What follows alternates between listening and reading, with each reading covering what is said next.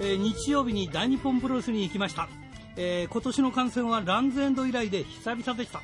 いやーはちゃめちゃで面白かったけど暑い中一部二部、えー、投資で見るのは疲れました。コロナに負けるなひらがなの原井圭です。天使の姿よ闇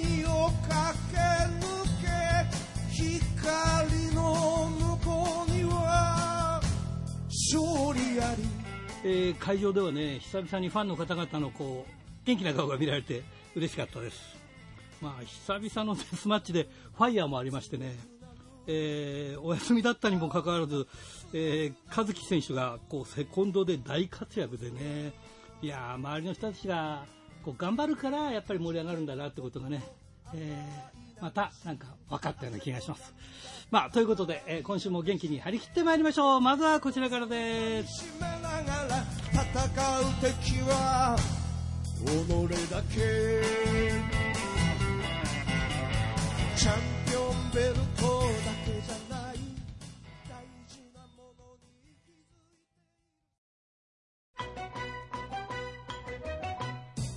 いラジプロリレーバトル、えー今週のリレーバトルは 2AW タンク永井選手から同じく 2AW 吉田彩斗選手へのバトンタッチです。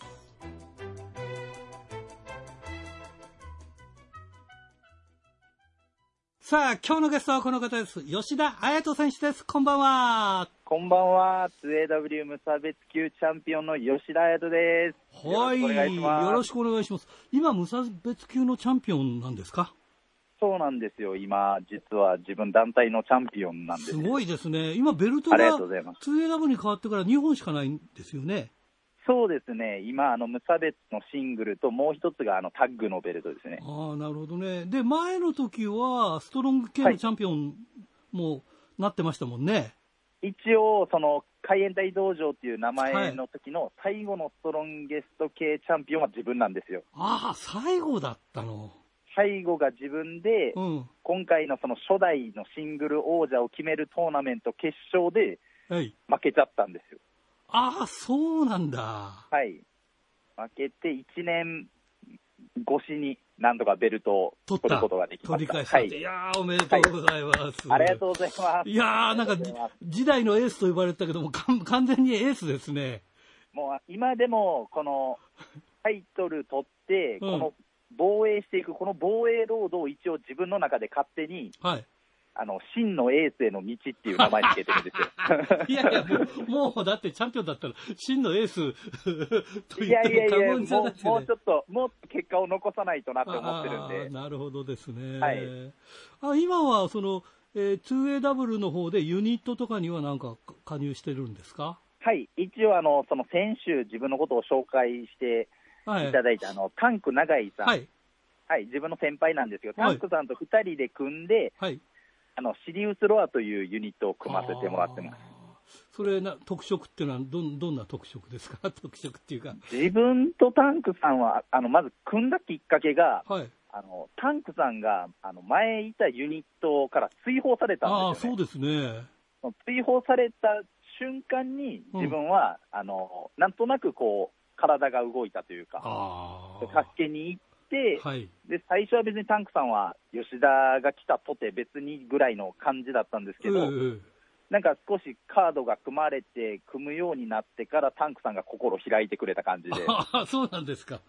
今ではもう本当、2人でよくご飯行って、いろいろ聞いてもらってます。いや、講師ともに ですね。いや、本当、仲良くさせていただいてあます。あそいつは良かったっていう感じですね。はいあの、全日本のユニット、あの、ジン？はい、の方にも所属してるっていう話を聞いたんですが、それは今、ね。今も、今、まあ、あの、やっとまた動き出しましたけども、はい、その辺も、あの、所属はなさってるんですか？そうですね、継続してますね。今はジンとシリウスロは2つ入ってるって感じあなるほど。ねで、これなんでまた全日本のジン、まあ、全日本にもユニットはあるんでしょうけれども、はい、これ、これに入ったきっかけは、はい。あの自分が最初、全日本プロレスさんに、今年の、あの年明けの後楽園ホール大会に出させていただいたときに、はい、すごいあの全日本プロレスの野村直哉選手と、はいはいはいすごいこう、意識した感じでバチバチやらせていただいたんですよ。はいはいはいじゃあ、シングルマッチが組まれまして、はい。はい。で、そのシングルマッチで正直、こう、勝てなかったんですけど、引き分けだったんですけど、はい30分引き分けといはいう結果の後に、あの、野村さんから誘っていただきまして。いや、まあ、これはチャンスだなと思って、そうですよね。まあ、はいまあ、あの、ジェイク・リー選手が、まあ、はいね、リーダーみたいな感じですけども、はい。まあ、いわゆる宮原選手の反対側にいて、ね、一つの顔ですからね、こう、陣っていうのはね。そうですねうんですごく可能性のある人間が集まってるユニットだなっていうのも思ってたんで、そうですね。まあ、そこにこう入れたら、何か一つこうプロレス界で大きなものを残せそうな気がしたんで、うん。なんか、その時にもうすぐ、岩本選手もこの間なんか世界ジュニア取ったような、なんか、そうですね、ねえ。だから今、そのジンのユニット的に言えば、えうん。あの岩本さんが世界ジュニア持ってて、安倍さんがバサラのベルト持ってて、自分が、はい、自分が JW 無差別持ってるんで、うわあ、すごいな、それ。今ちょっとこうチャンピオンが増えていってて、いやいやいやいや、これは楽しいですね。はい、で、ジェイクさんもベルト取って野村さんの帰り待てたら最高だなって思ってるんですよね。安倍君もキレがあるからね、あの、そうですねね。いや、安倍さんとは自分、陣に入ってから、組んでる回数より戦ってる回数が多いん本ですよ。当。そっちの方が多くて、すごくいろいろやらせていただいてるんですけど、彼まあ、もバチバチなね、あの、そうですね大日、本本の当、戦っててもやっぱ楽しいんで、うん、大日本の違う野村選手と組んで、そのバチバチやってますけそどね。うですね、アストロノーツうんアストロノーツね。うんはいいや一度シリウス・ロア対アストロノーツとかもあったんですよね。ああ、じゃあ楽しいですね、それね。そうですね。うん。どっちも頑丈そうですごいな、それね。いやー、いでも。吉田選手っていろんな団体に出てるんですね。そうですね、新日本さんにも出させていただいてましたね。ああ、ねえ。いやー、大したもんだなって。ちょっと話変わるんですけどありがとうご、ざいます。この間日ハムのなんか2軍で始球式やったって話を聞いたんですけど。あ、いや、この間というか、まあ、去年と、うん。あと、その前にも1回だけやらせていただいてるんですよ。すごいですね、これ。いやー、まあ、ありがたい機会ですね。2回目は、その、吉田康生君の前で投げさせていた同じだいて、同じ吉田だ。同じ吉田の。でねえ、すごいよし。1回目は、うんあのーすごいクソボール投げちゃったんですよねえ。ー、7バウンドぐらいしてキャッチャーのとこ行ったんですけど。はい。いや、まあ、すごい、なんかそれがあって、次、吉田康生君の前で何できんのかなって思ったら、あなんかただの普通のボール球投げちゃって、なんか何とも言えない気持ちにはなったんですけど、なんか何も爪痕残せなかったいやいや、でもね、基本プロレスラーだから、はい 野球選手じゃないから、ストライク取っちゃうとどうなんだっていう話にもな なっちゃうしね。ななんかインパクト残せたらいいなとは思ったんですけど、あそれはね、うん、そうですよね。まあ、まあ、またできたらいいなって思ってます。あの、日ハムの2軍はその鎌ヶ谷スタジアムだから、鎌ヶ谷ははい千葉にありますから、まあ千葉、そうですね千葉つながりっていうところもあるんですね。そうです。あの、年に2、3回ほど、あの、鎌ヶ谷ファイターズのスタジアムの前で、はい試合させていただいてるんですよ。ああ、そうなんですか。はい。そあの始球式の日もそうだったんですよああ、ね。じゃあそういう流れがあったんですね。はい。ああ。いや、でもすごいですね。野球ファンにもしっかり知ってもらえればね。そうですね。いい機会でしたね。本当にね。全然話変わるんですけど、はい。レスラーになる前でですかね、北海道で1年半過ごしたという話を聞いたんですが、ああ、1年半いましたね。どちらにいたんですか、北海北海道の札幌なんですけど、道。ああ、これ番組が札幌ですから、はい。すごいです札ね。幌に、本当住んでたって言っても、本当なんていうか、こう、何の、何も考えずに行ったんですよね。ええ、えあの、大阪で、え。うん。あの、友達といるときに、友達に、うんあの、大阪飽きたなって言われまして、はいあ確かに飽き飽きたなって言ったら、友達が、じゃあ北海道行かんって言ってきたんで、はい。よし、行くかって、うん。1週間後にはもう飛行機乗って行っちゃったんですよね。ええ、ずいぶん軽いですね。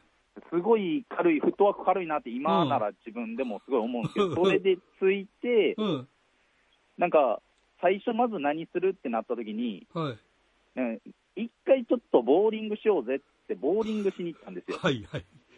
で、ボーリングしてるうちに不動産屋が全部閉まっちゃって、はい。1日北海道で野宿したんですよね。すごい。来てすぐ野宿ですか？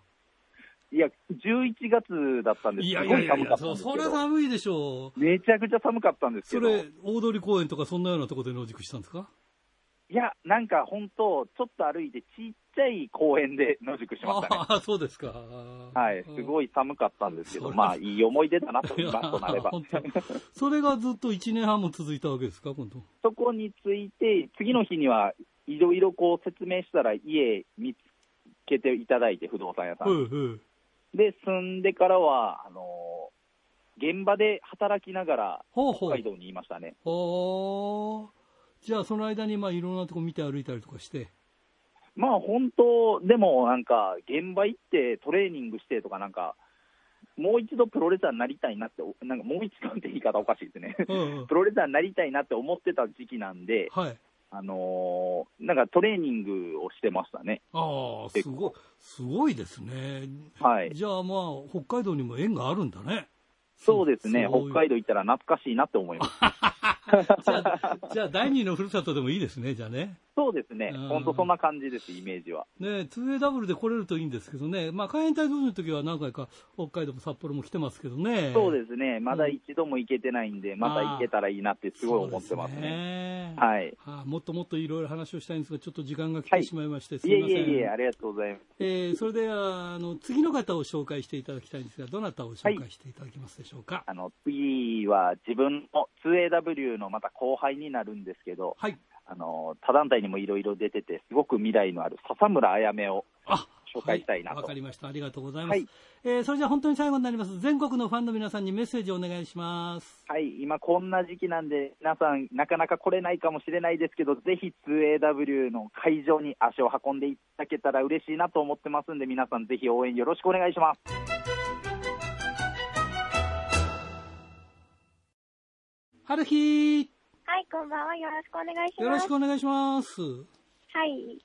今週は、はい。今週は来てないわ。今週あは？あ、、それた。大、大日本があったのね。はい。で、大日本の話題ばっかりだ、みんな。あうんうん久々久々の北海道での試合だったからね。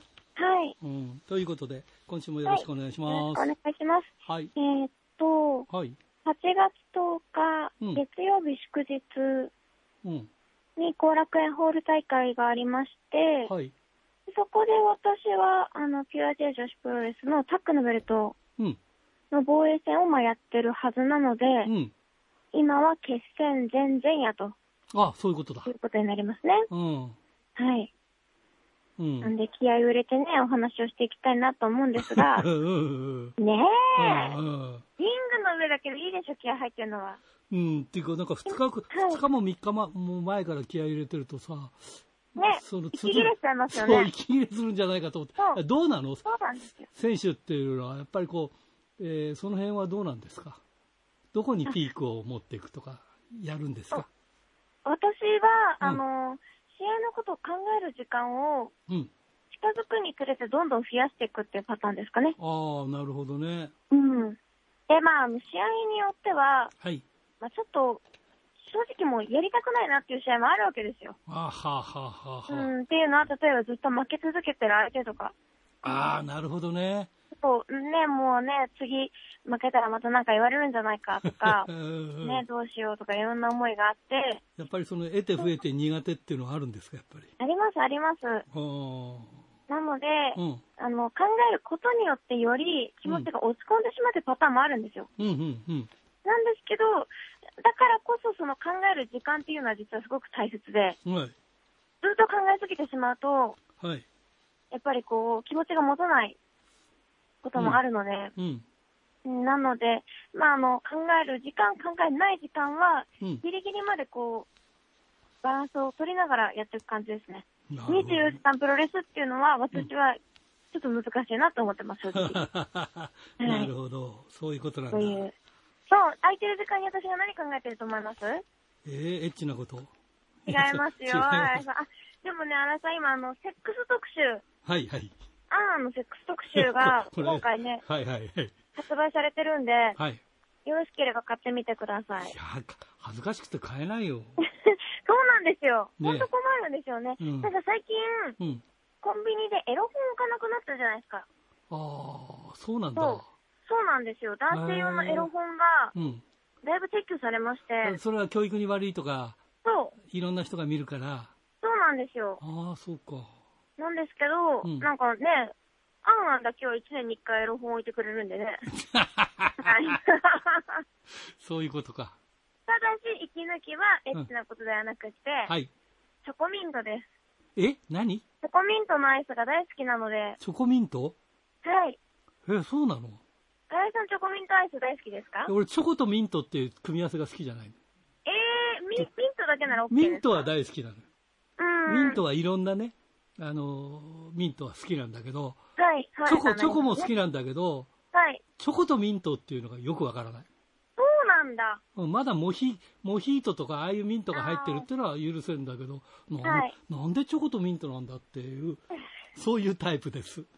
そっか。絶対反対ってタイプです？うチョコミントっていうのが、ん。嫌いっていう人って大体、うん。え、歯磨き粉の味するじゃんって。ああ、そうかもね。はい。一時それミント味のあの歯磨きって、そう、俺子供の頃とか流行ったのは、いちご、いちごとかさ、はい。そういうメロンみたいなやつにミこうミントが入ってるっていうさ、そうですね。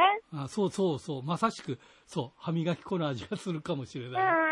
っていうのもありますけどね。うん私はチョコミントが好きなので、あのー、今しがて食べたチョコミントのアイスが、うん。えーこのチョコミント氷ってやつなんですね。氷？そう。あの、結構オーソドックスな、はいまあ、チョコミントのアイスクリームみたいなやつはもうずっとずっとあるじゃないですか。はい。なんですけど、チョコミント氷っていううん。かき氷うん。にチョコと、あの、スースーした氷が入ってるっていうやつ。食べてみたんですけど、うん。これね、うんチョコミントファンのこと分かってないですね。分かってない。あの、やっぱこう、スーッとするのが好きなんですよ。はいはいはい。爽やかな感じがするのが夏にぴったりっていうのもあって、私、チョコミント愛してるわけですけど、うんうん。一緒にうん。練乳が入ってるんですよ。練乳。で、この練乳の甘さが結構強いのよ。うん、わかるわかる。いうまったり感いらねえんだわっていう。俺だからさ、チョコでもまったり感だよ。だからああ、そう、そんな新井さん、ちょっと、そんな新井さんにこそおすすめの商品があるんですよ。何？本日は。何？本日そのは。名も、はい。えー、爽やかすぎっていうアイス。何その、爽やかすぎって？爽やかすぎでちょっと伸ばしてて、あの、波線みたいな棒が入ってるんですよ。うんうん。はい。爽やかすぎ、やりすぎチョコミントバーって言うんですけど、やりすぎくらいがちょうどいいっていうわけだ。うん、あの、本当にそういうことで、こ。の爽やかすぎシリーズっていう、やりすぎシリーズっていうのがあるらしくて。今までミンあのミントじゃなくてレモンとかもあったらしいんですよ。何がやりすぎてるわけ？レモンの場合は酸っぱすぎ。ああ、そうなの。はい。で、チョコミントの場合のやりすぎは、うん。めちゃくちゃスースーしてるの。ミントが効いてんだ。そう。あ、それくらい効いてんだったらいいかもしんないね。ぜひ食べていただきたいです。それ普通に売ってんのコンビニとかで？はい、セブンイレブンで売ってます。あとは、ヨークベニマルとかイトヨカドーとか。この系列ですね。あはあはあ、セブンイレブンの系列だ。はい。えー、何？やりすぎ？みはいもう一回言いますねうん。えーメーカーは赤城乳業です。赤城乳業？は赤城乳業の、ガガリガリ君だっけ？赤城乳業って。そうです、そうです。はいはいはいはい。の、うん。爽やかすぎ、爽やかすぎ。やりすぎチョコミントバーです。はい。すっごいスースーしてるんで、はまあ、チョコは入ってはいるんですけれども、い。はい。新井さんのお気にも召すと思いますので、ぜひ食べてみてください。わかりました。なんとか来週までに間に合わせて探してみよう、これ。探ししってか。りメモしてくれましたもんね。うん、メモしたメモした。はい。うん、赤城乳業っていうのでもよろしくお願いしこう探してみよあ、ぜひ。う。えー、でもまあ、俺、はい。あアイスクリーム、ああ、今、あの、AD が出してくれて、あの、ブブルーの、あの、こう、包み紙になってるっていうやつを今、ちょっと見せてくれた。ああ、わかりました、わかりました。そうですか。はい。ちょっと探してみますね。はい。よろしくお願いします。ああ、いい。はい。そうか、それにハマってんだ、じゃあ。そうなんです。うーん。あとは、うんちょっとふるさ、ふるさと納税について考えてるんですけど、はいはい。欲しいアイテムが出てきてしまって、あ、本当？はい。え、どこの場所？ね、福知山市です。福知山市？福知山って、はい広島、岡山。どこ、どこ京都の福知山です。あ、京都福知山。はい。はい。京都の福知山でもらえるものはなんと、うん。はがきなんですけど、はがき？はがきが届くんですよ。どんなはがき？そんなもん大したことないって思うでしょ？和紙だ。違うんですよ。和紙じゃない。あのね、うん。出してくれる人がすごいの。え？な、なんと、うん。明智光秀からハガキが届くんですよ。嘘ほんと。あ、明智光秀のお城があるよね、福知山城福知山か。城。そうなんです。あで明智光秀のハガキが、あのーよく役所から届くハガキってなんかこう、特徴あるじゃないですか。あ。はい。あの、重要って赤で書いてあったりとか、うんうん。あとは、〇〇に関するお知らせっていうのがこう枠で囲まれてたりとか、はいはいはい。例えばあの、税金はうん。国民の大事な義務ですとか、こう、シールに貼ってあって、うんうんで、そのシールを剥がすと、うん。うん。個人情報が出てくるとか、うん。そういうあの、お役所はがきのあるあるみたいなやつうん。をパロディにしまして、はい。なんと明智光秀から、はい。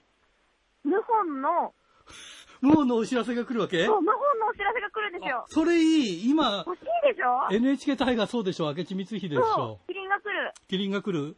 まだ来ないけど。まだ来ない。ね全然ね まだはいまだ来ないけど。キリンなかなか来ないですね。そうそう来るんだって話ですよね。うんうんはい。っていう、あの、地元ではすごい愛されてる人なんですよね。ああそうそうそう。そう。信長を裏切ってっていうイメージが強いけど、うん、そうなんだよね。よくす。ごいいい武将だったってそうそうそうそう。話があって、この福知山ではそんな、いいね、それね。光秀に関するクラウドファンディングとかへえ。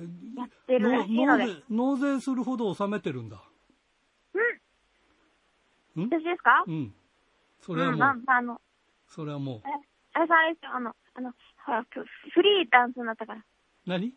フリーランスになったから。あ俺フリーランスになったから逆にいろんなも俺元からフリーランスだけどいろんなものが落ちるからはい。トントンくらいだから払わなくてもいいいいくらいな感じになってきてる。うーん。うん。私は、はい、ちょっと収入が、あすごいまあねお金持ち。5, 5年前よりは増えました。あそうかそうかそうか。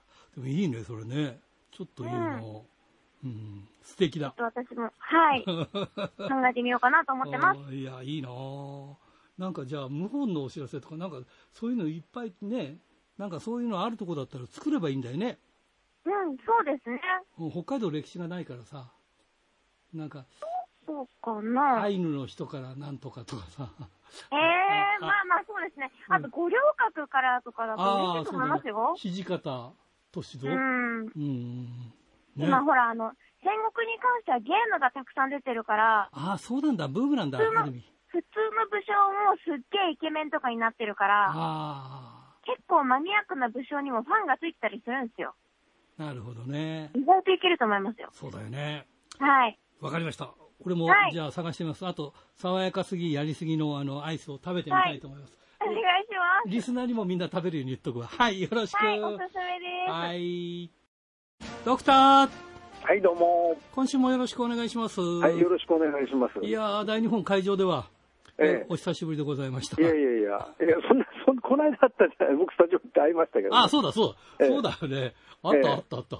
あのね、なかなか、その、いわば不要不急の、あの、旅行はしないようにというね、あの、ことになってますから、ちょっと私も、あの、だけどいろいろちょうど用事がありましたもんでですね、GoTo キャンペーンがあるんだからいいんじゃない？別に。だって GoTo キャンペーンだって 不要不急ではなくて遊びに行くんだからさ。ええまあ、もうなんか、あある程度やるべきことをやらないと経済も回らないからね。あ難しいところですね。難しいところですね。ええはい。まあ、そんなことでですね、はいあそういえば今、大日本プロレスはですね、うんあのちょうど、まあ、東京のお話ですけどもね、はいあの渋谷にある東急ハンズ本店っていうところでですね、はい。あの大日本プロレスフェアっていうのをやってましてですね、ほうほうほう。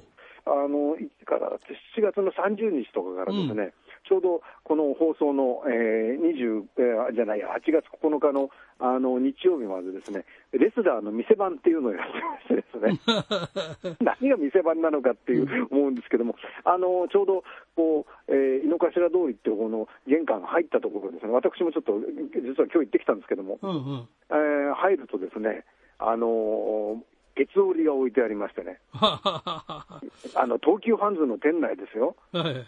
ちょうど通路挟んで、その向かい側にはですね、おしゃれなアメリカンな看板とか、あの、そういう レトロな看板とか、そういうのをや扱ってるところにですね、うん。大日本プロレスの鉄乗りが置いてあって、でそこにプッシュアップのボードとかですね、はい。えーあの、ケースの中にはですね、はい。えー、何でしたっけ、えー、有刺鉄線バットとか、そういうのが飾ってあるという。すごいね、それ。えー。まあ、それで店員の、店員というか、その店番ですね、はい。店番、僕が行った時にはですね、はい。えー沼さんとですね、ノーメイクの沼さんと、えー札幌出身、えー加藤。加藤選手、はい。それから函館出身、石川選手の3人がいたんですけどね、あの、ぬ沼田選手を知らない人が見ると怖いよね。い、や、なかなか皆さん近寄ってこなくてですね。うん。やっぱり近寄りがたい雰囲気があったかもしれませんね、それで沼さん、これどうですかって言って見せてくれたのですね、はい。あの袋に入ったですねあのデスマッチで使われたブロックのかけら、うわ一袋500円って、ーたくさん入ってましたよ。たくましいな。売っちゃうんだ。いや、まあ、基本ね、あの本当に売りたいのはあの T シャツとか、そういうグッズはもう全種置いてましてね、はいはいあの手に取って見られるという形になってましたけどね。うんまあね、あの東京でお時間のある方はですね、もうあの放送日、今日までということで、ぜひ行っていただいて、ええ。なるほど。あの多分あのお客さんもあんまり近寄ってこないですからね、うん。あの思う存分、あの選手の皆さんとね、まあうん。えーと今日というか、あの8月9日はアブドーラ、小林、えー岡林、中野上という3選手だそうですからね、ああ、なるほど。え渋谷？えぜひ行ってみて。はい。ああ、わかりました。はいよろしくお願いします。よろしくお願いします。まあ、そういってですね、はいはいあの、8月2日の、えー大日本、えーはい札幌新太平洋運輸大会、うん。なかなかでしたね、これね。ねえ。えーよかった。最後、ファイヤーもやるんだもん。いやーあの、見に行かれた方、本当に得をしたと思いますよ、これ。あのー最初、ファイヤーはやるつもりなかったみたいなんだけど、あそうですかう。ん、なんと、あの、橋本和樹選手がいたんですよね。ええお休みだったんですけど、まあ、はい、あ会場に。前日ね、前日夕方、横浜で試合があったんですよ。うんうんうん。だから、当初行かない予定だったんですよね。そうそうそう。はいでまあ、試合には出なかったんですけど、まあ、和樹がいればファイヤーとかいろんなものができるということで、なんか久々にファイヤーやっちゃったみたいですけどね。なるほど。彼一人で決まるという。そう、彼がいればいろんなこと、水持ってきたりとか、なんか、そういうこと気が利くから、気が利くからあ大ごとにならないというか、ああ、うーん、まあね、あのーあれですよね、あの、第1部、第2部とも、はいちゃんと5試合ありましてね。はい。で、まあ、またね、バラモン兄弟がいい仕事をしてましたね。ねええ。えいやー、消毒液を撒いてたのよ。びっくりしましたね。消毒、あの、撒いているのは消毒液だから安心ですって、それそう本当にかなと思っちゃいましたけどね。そうそうそう。特に第1部のあの第1試合が、えーバラモン携帯、えー橋本大地選手、はい。でそこへですねあの札幌出身、加藤選手が乱入しましてですね、終盤に、でえータッグマッチで勝負だということになって、えー第一加藤組対バラモン、シュー &K ということになりましたけどもね、あの私もバラモン兄弟の試合は、年間20や30はここ何年か見てるはずなんですけどね。はい。あのここ2、3年でもベストバウトに近いみたいですね、あの彼らの持ち味と技が全部出てたというね、ああ、そうですね。ええ久しぶりにあの、エンエンジンというか、あの、入れ替わりで、エンあそうジン組んで入れ替わりを見ましたね。わからない、わからないっていうやつがね、ありましたからね。まあね、やっぱりあれもね、あのーバラモン兄弟もそのなんというか、そのオープンエアであるという開開放感にやっぱり引っ張られて、ああいう試合ができたんじゃないかと思うんですけどね。そうだね。え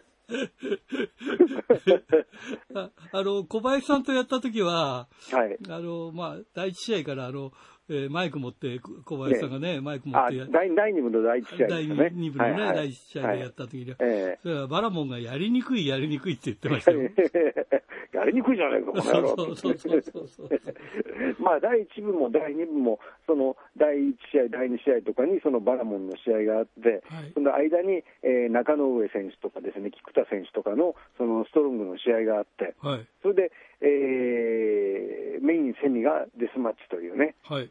ここういう構成になってましてね。うん。で第1部の時にはあのセミは、えー高橋正也対石川祐希という。うん。であ考えてみれば、あれですね、その石川選手は、あのまあ、いわば凱旋試合というかね、はい。えー函館ですからね、えー第1部ではあの前のチャンピオン、高橋正也選手、はいそれから第2部では現デスマッチチャンピオンの伊藤隆選手とシングルということで、うんこれ、非常にね、あのうん素晴らしい組み合わせですよね、これね。そうそうそう出世したなというかね、そ う。えーそういう感じがありましたし、あの体も彼、大きくなりましたね、石川祐希選手ね。そうですね。えーうん。それもあったし、あのだいぶなんといいますか、去年9月に初めてデスマッチをしてから、えーまあ、数をこなしてきましたんでね、うん。であの今度、そうそう、えーと、11月8日でしたっけ、えーと、札幌のガトーキングダムというところで、はいえーあのお菓子のシャトレーゼの運営するホ。テルなんですね。はい。でホテルの、まあ、ホテルプロレスって今までね、札幌でもありましたけれども、まあ、何せね、やっぱりホテルのあの広間、大広間ですと、あの絨毯が敷いてあってうん。で、それ汚しちゃいけないっていうところもありますからね。はい。ところが、今度なんか、あの蛍光灯を使っていいということになったらしいんですね。うん、まあ、養生すればなんとかなるのかなっていうのがありますけどね。いやー、そうとかなんとか言っても、あのついもう、いや、あの澤選手ならずとも、やりすぎぐらいがちょうどいいってことになっちゃうのが大日本ですからね。そうなんだよね。ええまあどういうことになりますかね。札幌の人はあのテルメと言って昔ね、ああはいはい、うん札テルメって幌テルメ。というと分かるんですよね、今のあのガトーキングダムがね。ああ、うん。なるほど。うん。まあ、そあのー当日も出るかわからないけども、あの普段はあのあれですよね、送迎バスがありますそうそうそうう。そうそう、ええ。ホテルのね、送迎バスが、あ麻布から多分出てるんだと思うんですけど、はいはい。うん。あれもし出てくれるってことも非常にありがたいと思いますね。あれ。使えればいいですよね。ねまあ、だけど街のな、そもそもが街の中ですしね、うん、えーまあ、なかなかいい会場を見つけたなという感じもしますねあ。と言ってもずいぶん離れてますけど、橋橋も橋ですけどね。えーあそうそう、それで今回、はいあの会場は確かにね、そのえーまあ、緑の中でしたよね。はい、そうです、そうです。緑が、さっきバラモンが何でしたっけ、緑がありすぎるじゃないかとか、そうそうそうそうそう。非常に自然には恵まれたところで、ね。ね、で、あのー新太平というね、はい。会社が、えーなんというかこう、一方的にサポートして、もう本当にサポートしてくれて、会場を貸してくれて、はい。ね、えートイレの設営もしてくれて、うん。で、あれでしたからね、あの、椅子ただ並べるだけじゃなくて、一番後ろの線にセットバックっていうこうねそうそうそうそうあの台がついてあのついてましたから、見やすくなってましたからね。ねえ、それからあの、本本部席のテントとかもね、作ってましたはいよね。はいはい、らしいですね。うん。もうね、こういうスポンサーを逃しちゃいけないわけ、そう本当に。あの、なんか、社長の顔見たら、ああ、よく会場で見かける方だなと思って、あの方がそうなんだと思って。うん。ああ、うんなんかホームページで調べてみたら、会社もさ創業35年になる大きい会社みたいですね。すごいですね。歴史ありますね。はい道内であの建設資材だとかの運送を行っているという話ですけどね。なるほどですね。ええうんまあね、あのということで、おそらくね、多分またこれからもあそこの会場を使えるんじゃないかと思いますんでね、6月ぐらいがいいな。ええいええそうですね。あのあんまり暑くない季節がよろしいですけれども。会あの会場としても非常によろしいいいですからね、ですね、あれね。うんええあの開放感といいね、そうそうそう。何しても大丈夫なところといい。いやーコロナなんか負けないよっていうくらいの感じの ええ感じでしたよね。えーまあ、意外とバスの便もいいということが分かりましたんでですね。あの私もぜひ今度次あそこで会場、あのあの会場で大会があったら行ってみたいと思ってますんでですね。です、ね。札幌の皆さんもぜひ足を運んで、あの目撃者になってみてはいかがかと思います。わかりました。ということで、来週もまた一つよろしくお願いします。はい、よろしくお願いします。おはがき、ルチャリえーこちらはラジオネーム黒潮太郎さん、小樽市ですね。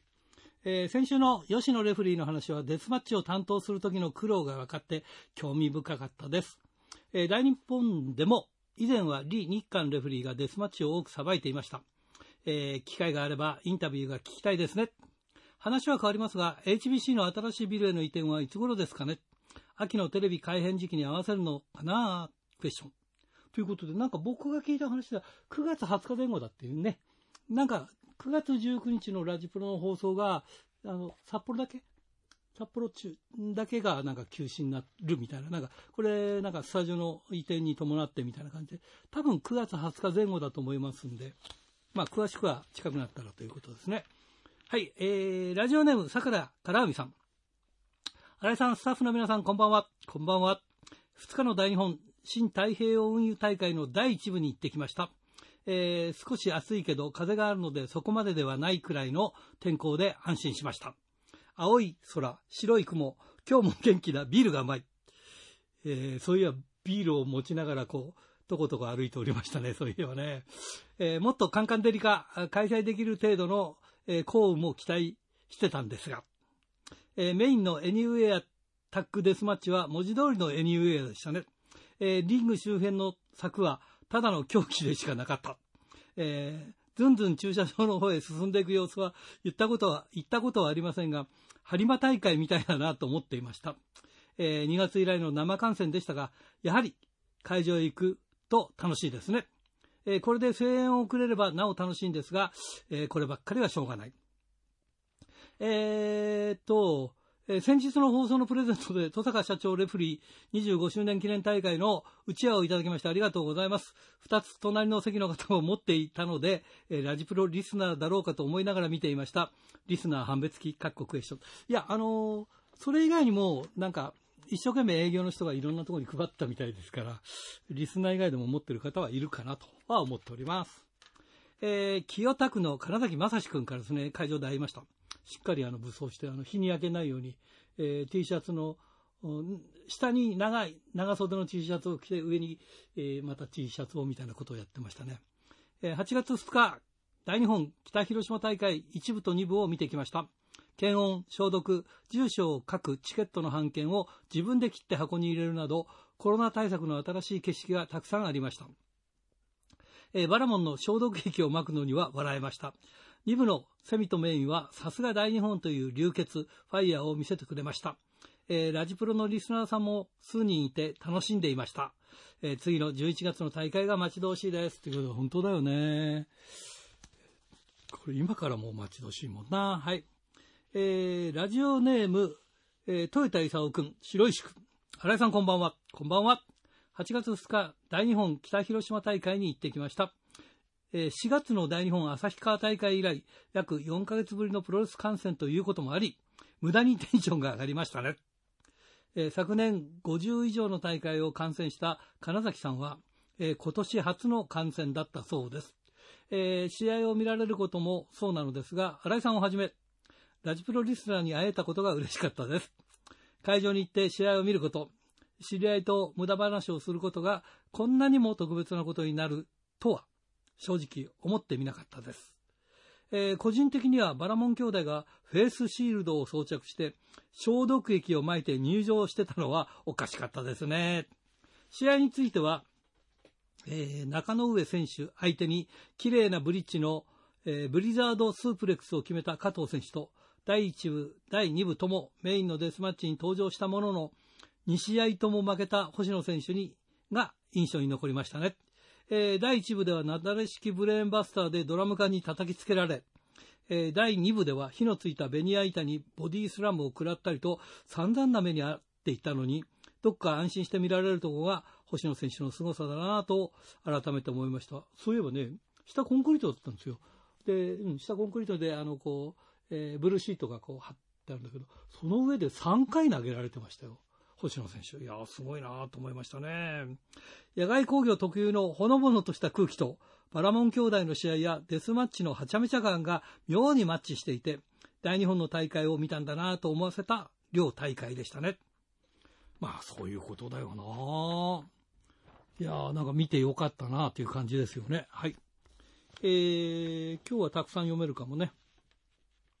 えー、目室町、ラジオネーム元広島県民さんからですね。新井さんこんばんは。こんばんは。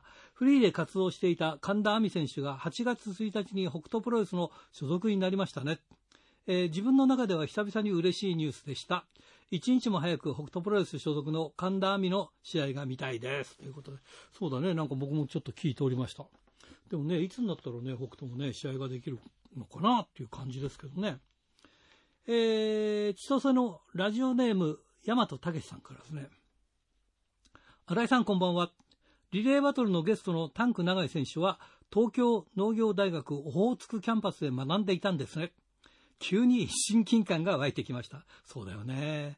奥様が、もし、元女子レスラーの白井美代さん。えその妹がアメリカのリングで活躍している白井伊代さん。えー、いら伊代選手なので、すごい家族だなと思います。えーそれから新井さんが言っていた京都大学の先生の論文を読みました。なるほど。点点点。3月、4月に比べて、今は感染者は多いのに、えー重症化していない理由はこれか、と思いました。実は心当たりがあります。えー2017年の年末、えー JR で千歳に帰ろうとした時近くか近くに中国から来た観光客が座っていて、えー僕の隣の席の女性がぐったりしているんです。えーその後僕が、えー体、僕は体がだるくなり、え家族もだるくなって、最悪の年越しになりました。1月2日には体力を取り戻し、全員が健康,、え健康を取り戻しました。考えてみると、中国と韓国は MERS、えー、かっこ MERS、中東、え呼吸器症候群で大変な時期で、えー僕はそれに感染してコロナウイルスに対応できる抗体を獲得したのかもしれません。ということでね。まあいろんな説がありますからね、一概には言えませんけど、いやこの方の説面白くてね、まあ正しいものを、正しいものっていうか今何にも正しいこと分かってないじゃない。ただただ、ね、あの、こうじっとしてなさいって言うんだけど、いや、それでもかかるもんかかるからね、どうすればいいんだっていうのがね、難しいですよね。はい、えー、ラジオネーム、ノーザーアッパー君からですね、新井さん、いつも楽しいラジプロありがとうございます。こちらこそ。いや、大日本、北広島大会楽しかったですね。えー国道の脇の林道を進むと、林の中に突如現れるリングなんて、まるで狐に化かされているような会場でしたが、えー休憩所にトイレに洗面所もあり、えー愉快な会場でした。えー自分は夕方の興行だけ観戦しましたが、メインのコンクリートデスマッチは急遽、ファイヤーも加わり、野外ならではの迫力と面白さ。えー蛍光灯に火をつけて、相手の顔を刺そうとしているのを、観客は安心して 見てられるんだから、大日本はすごいな、かっこ笑い。確かにそれはすごいな。えー個人的には菊田選手がロックアップの際に空手のしこ立ちになったり、えー小手打ちが不不手になってて、えーだんだん、えー空手の動きが増えてきてるのが面白かったですねって。これ、あれだよな。ノーザンアッパー君、ずいぶんこうマニアックだよな。久しぶりにプロレスファンの方々に会えたのも楽しかったな。えー大会後は千歳の集落でお寿司を美味しくいただいてきました。一緒に行ったラジプロのリスナーさんが良い日曜日だったと笑顔だったのが印象的でした。まだまだ制限あり、えー世の中も大変ですが、北海道は少しずつ笑顔が戻ってきている気がします。ということですね。えーあと一個読めるかな。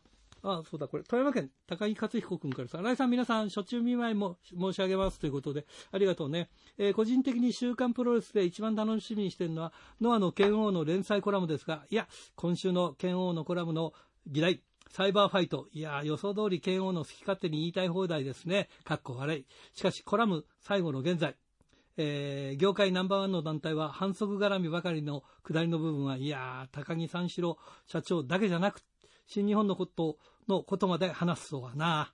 こういうところが高木三四郎社長が、慶応のやり方が古いと言われるんだろうな、ということで、まあそんなことを言っております。ということで、おはがき、ルチャリブレでした。さて、目の前には、えーアブドーラ小林選手がいます。こんにちは。よろしくお願いします。こんにちは。なんか、全然イメージチェンジしましたね。髪型似てますか、ちょっと。あ そう、あの、まあ、あの、ステイホーム中に、うん、うん、ちょっと、まあ、人と会わないから、髪の毛伸ばしたんですよ。そしたらもうボサボサの頭になっちゃって、だからラッシャー木村さんみたいになって、ラッシャー木村さんっていうか、なんて言うんだろう。ほんと坊主がそのままバーンって伸びて、それで、まあ、これなんとかしようかなと思ってて、はい。なんとかしなきゃいけないこうなっちゃいました。で、なんか、お友達の、えー表参道の美容室？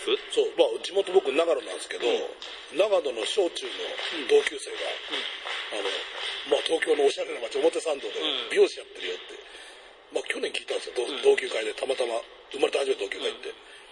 だで渋谷と横、あだから表参道横浜、意外と電車で30分ぐらいだから、はい。あじゃあ何かあったら俺がいねって、うん。まあ、当時僕スキンヘッドですけど、まあ、どうせ会わねえだろうなと思って何かあったら。って、うんそのなんかが普通に起こっちゃったんで、3ヶ月放置したから頭が。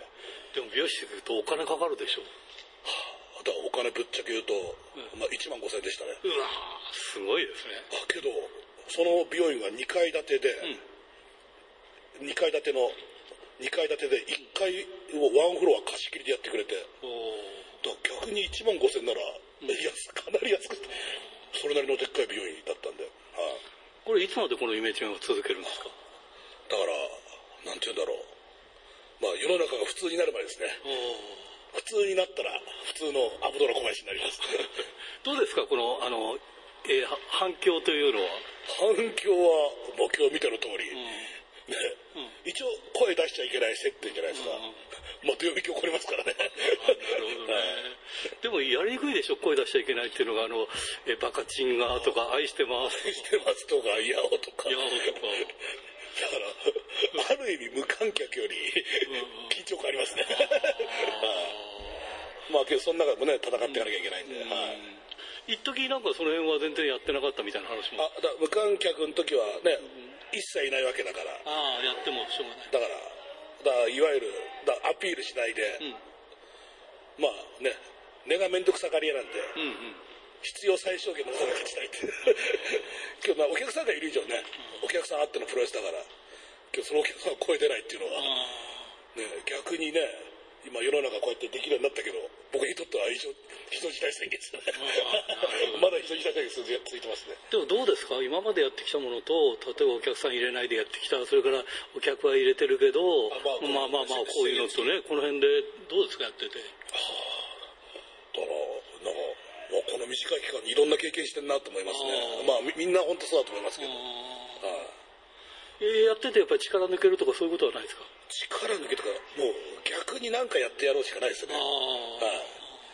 だってね、この状況で来てくれるお客さんっていうのはやっぱ楽しみたくて来てる、ね、わけじゃないですか。だからそれ以上にね、我々を、我々とかもう自分自身、楽しくやってやろうっていう心意気は常にありますね。なんかこのコロナの間、なんか気がついたらチャンピオンじゃなくなってたんですね。そう。3月19日の、えーあ、16日か。ね、大日本25周年大会、伊藤に負けてました。えーちょうどコロナのね、盛りの時ですコもんね。ロナのね、盛りで月曜日の興行だったから、うんね、だから316が、うちの創立記念日なんですけど、はい記念日か。ん 今年月曜日だったんですよ。うんうんで、だから生観戦した人が意外と少ないから、もうバレてねえな、バレてないけど、けどどうですか、また、あのまあ、これからどうなるか、まあ、ちょっとわからないですけども、えーベルトの方はまた、見ての通り、常に第一線でやっていくつもりありますんで。ね、今日も今見たけど、ね、第一試合からマイクアピールする人がいないでしょ。なんか秀吉君がいろんなこと言ってますけども、上谷ね、秀吉君の秀吉、秀吉君ちょっとなんかかっこいいね。かっこいいですが、あー上谷君ね。神の谷の秀吉か。あいついい名前だ。神の上に秀吉か。けどね、まあ、本当に覚悟があるのかと。口だけならね、お前アブドーラ小林かよって。ね口とね、見かけだけね、見かけもなんかジーンズでタンクトップ。ね。で俺らにね、まあ俺と伊藤の名前出したってことは、ね、まあ前チャンピオンであり、伊藤がけ、ね、デスマッチのチャンピオンじゃないですか。ね、そこの領域まで来る覚悟があるのかと、はい、問いたいですね。だって、そういう意味では、2人ともね、デスマッチファイターでしょ？で、上谷選手がそこで名乗りを上げるってことは、当然そのデスマッチもしくはそれに近いものをやるということですよね。そうですよね。はい。だからね、うち、あなさっきのシュプロの時もちらっと言ったけど、ね、デスマッチのベルトっていうのがあるわけじゃないですか。ね、ただ思いづくでポンってやるわけじゃなくて、本気に本気なら、もうベルトまで来たらどうだと、はい、その覚悟があるのかと。上谷選手ってデスマッチやったことあるんですか ?1 回ぐらいは本人に聞いてください。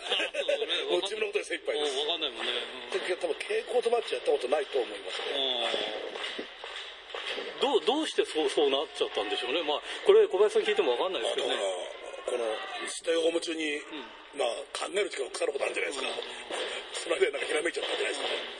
だから無観客試合で一回、その、上谷、川上対、まあ小林、えー、伊藤か、あったんですよ。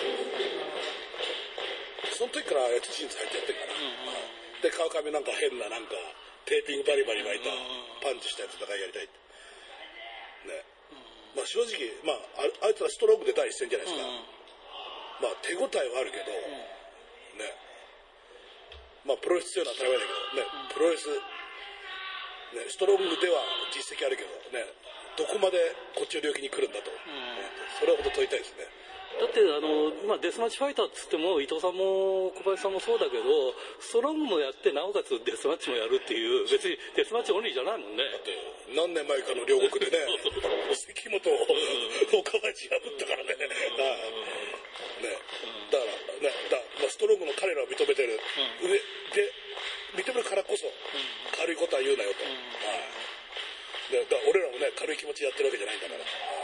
当然じゃあデスマッチできたらそれはまあ受けますよということですね。もう逃げる理由はないですからね。そうだよね。本当に逃げる理由はないから、はい。でもまあそうなってくればちょっと若干その大日本の構図も変わってきて面白いかなとは思うんですけどね。そうですよね、だって一割いいけどね、僕入った時とか、区別してなかったですからね、だからね1年目とかからでも、まあ体が頑丈って言っただけで、ね、田舎町とかでメインで使いね上げてもらったりしてたわけだから。ね、一目がやっぱ、まあ、まあ、関本がああいう台頭したことによって、ストロング、デスマッチって分かれてはいるけど、まあ、その関本ももともとやってますからね。ああなるほどね。だから大日本っていう名のね、リングに立ってる以上、必然かもしれないですね。けど、ででそれをね、思い出作りだけじゃやるな、やるなよと。はい。その他にこうデスマッチに足踏み入れてこういいなってこいつはいいなってのいますか？いやーもうみんな来いよと言いたいですね。はい。だから見ての通りね、逃げも隠れもしないようにね。はい。もう、なんだね今日なんだかんだでね、7月は44なんですよ。になったんですよ。あそうなの？いつまでも真っ向勝負できる年じゃないですからね、レースに普通に考えて。えもうデビューしたっての頃お会いしましたけどもうそんなになったんですよ本当は25年、高卒で入って25年経ってるから、ね、あ19歳からね、25年、ね、44歳。でもなんか全然なんかバリバリって感じが なんか置いてま置いてまでいないけども ますます盛んっていう感じがしますよね丈夫に産んでくれた母親と、鍛えてくれた桜田さんに感謝ですよね。いっぱい書いて鍛えてくれた。ね今日北海道来てますけど桜田さんのお墓は北海道ね白尾にありますよねまあ本当、えーまあ今日、今日泊まりって言っていいかな。まあ今日泊まりで、明日のフェリーまでの時間あったら、函館の通り道ですかね、知らないって。うんそそうですあの通りますもんね。登別の手前なんですよね南に行ってくるともあれば全然行ける範囲なんで、今日顔出しにしたいなと思って。ね。で今ね、本当、ああ、けど一回ぐらい来てもらいたかったですね。あそうですねだから、12月が、えっ、と、設立記念日っていうのは、働き記念日じゃなくて、その時 VTR 出演してくれて、で、谷口さんとかに、そそろそろ行かないとなとかって言ってたみたいですからね、一回ぐらい勝たさないとなと。あのまあ長崎さん？桜田さんってまあまあいろいろあるけどね。いやすい言いやすいねいろいろあるけど、うんやっぱね、時間が、時が経てばですよ。そうそうはいそう。あの教え子としては今残ってるのは小林さんだけ？えっと、あ、そう、伊藤の時いなかったな。藤田本番の時もはいたけど、はい結局最後まで名前覚えてなかったですからね。あだから昔の人って、そんな、ペンピレスの名前覚えないじゃないですか。けどなぜか俺の名前は、だから俺一応、まあ、飯バカみたいに食うんですよ。で、練習もしょっぱいならついてくるから、やっぱちょっと飯食う人って昔の聞聞いてくれるじゃないですか。それでお小林は食うなっていうことが名前覚えてくれて。だから途中から俺どんどん体大きくなってきて。谷口さんがブーブーって言われてたんだよ。で、ここ小林もよくよく見たらブーだなとかって言ってて、はい。今、今体重逆ね、完全体重が逆転しちゃったけど。さあちょっと音楽が聞こえてきてるねあのという ということで、えー最後に全国のファンの皆さんにメッセージをお願いしますそうですね、あの、大日本プロレス、で、こう客入れ工業になって、これからもどんどん突き進んでいきますんで、はい。まあ、そうデスマッチに来たやつはどんどん来いと。まだあと2、3年わけで立てるからね。まだ2、3年わけで立てる。はい。もう、全部受け取りますんで、皆さん応援よろしくお願いします。さて先週のプレゼントの当選者を発表しましょう。先週のプレゼントは回転寿司クリッパーと回転寿司春楽のお食事券。3000円分を5名様にということでした、えー当選したのは千歳市ラジオネームアップロード3さん。他、えー4名様に当たりました。おめでとうございます。さて、今週のプレゼントは、苫小牧白老に店舗を持つ回転寿司クリッパーと苫小牧の100円クリッパー、千歳苫小牧にある回転寿司春楽、そして恵庭苫小牧の宅配店、宅春楽のお食事券3000円分を5名様にプレゼントします。どしどしご応募ください。メールアドレスは rpro.hbc.co.jp ファックスは011-232-1287宛先は郵便番号060-8501、えーどちらも HBC ラジオラジプロと書いてください。来週木曜日必着です。インターネットで聞く方は HBC をクリックしてください。ということで、えー大日本良かったですね。いつものようにお相手は来慶でした。それではまた来週まで。さようなら